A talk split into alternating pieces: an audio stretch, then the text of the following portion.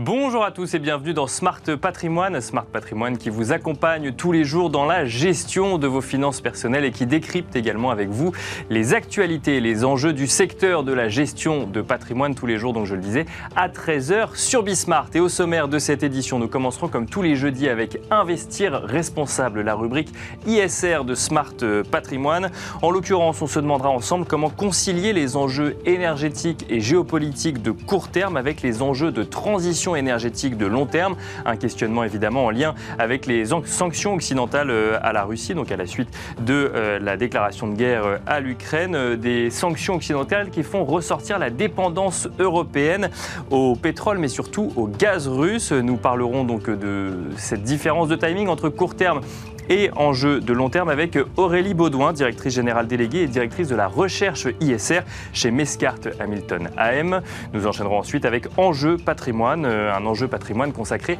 à la fiscalité de cession de son entreprise. Comment peut-on optimiser cette fiscalité? Nous en parlerons avec deux invités. Marie Guibert, ingénieur patrimonial euh, chez Banque Richelieu, sera avec nous en plateau, mais également Abdoullah Lala, membre du bureau du Conseil national de l'Ordre des experts comptables. Bienvenue à vous tous qui nous rejoignez. Smart Patrimoine, c'est parti.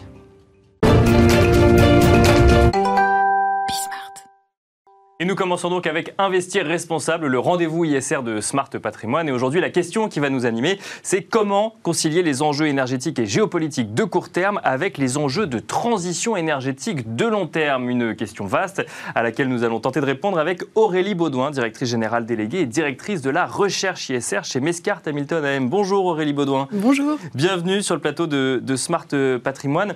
Alors, le questionnement euh, légitime euh, provient du contexte actuel. Donc, situation de guerre entre la Russie et l'Ukraine, un certain nombre de sanctions financières qui ont été prises par le monde occidental à l'encontre de, de la Russie, des questionnements même d'ailleurs pour euh, augmenter euh, ces sanctions qui font ressortir en fait un sujet énergétique clé euh, qui est la dépendance en fait de l'Europe au pétrole ou au gaz. Et alors, ça, c'est le sujet court terme. On en vient même à se demander si le sujet court terme, c'est, enfin, d'ailleurs, c'est le sujet, c'est est-ce qu'on consomme moins ou est-ce qu'on va chercher du pétrole ou du gaz ailleurs?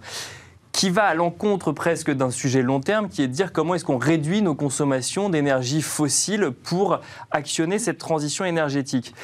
Je laisse de côté le nucléaire, mais peut-être que ça fera partie de, votre réponse.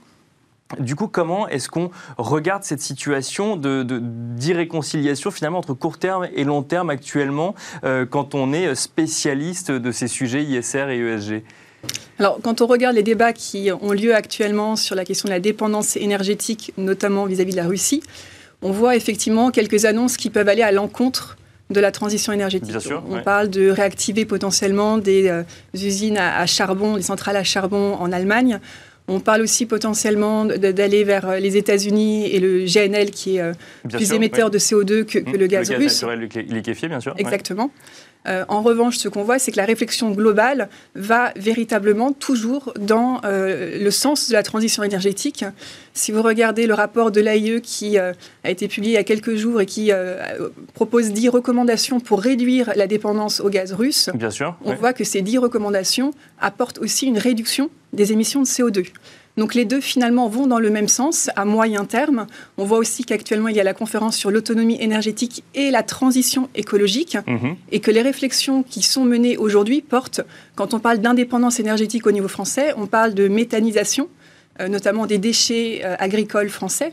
On parle de biomasse, biogaz, euh, on parle aussi d'énergies renouvelables qui sont d'autant plus attractives aujourd'hui que le baril de pétrole est extrêmement élevé. Donc en fait, le, questionnement aujourd'hui à très court terme, c'est de savoir comment on va se chauffer euh, bah, cet hiver et l'hiver prochain. Donc là, le, sujet, c'est comment est-ce qu'on trouve de l'énergie. L'énergie actuelle, c'est du pétrole ou du gaz en majorité, ou du nucléaire, effectivement, en France, mais là, je parle sur le sol européen. Mais ça accélère finalement aussi euh, cette idée d'indépendance énergétique. Et ça, ça passe par des énergies renouvelables en partie, voire, espérons-le, en totalité. Absolument.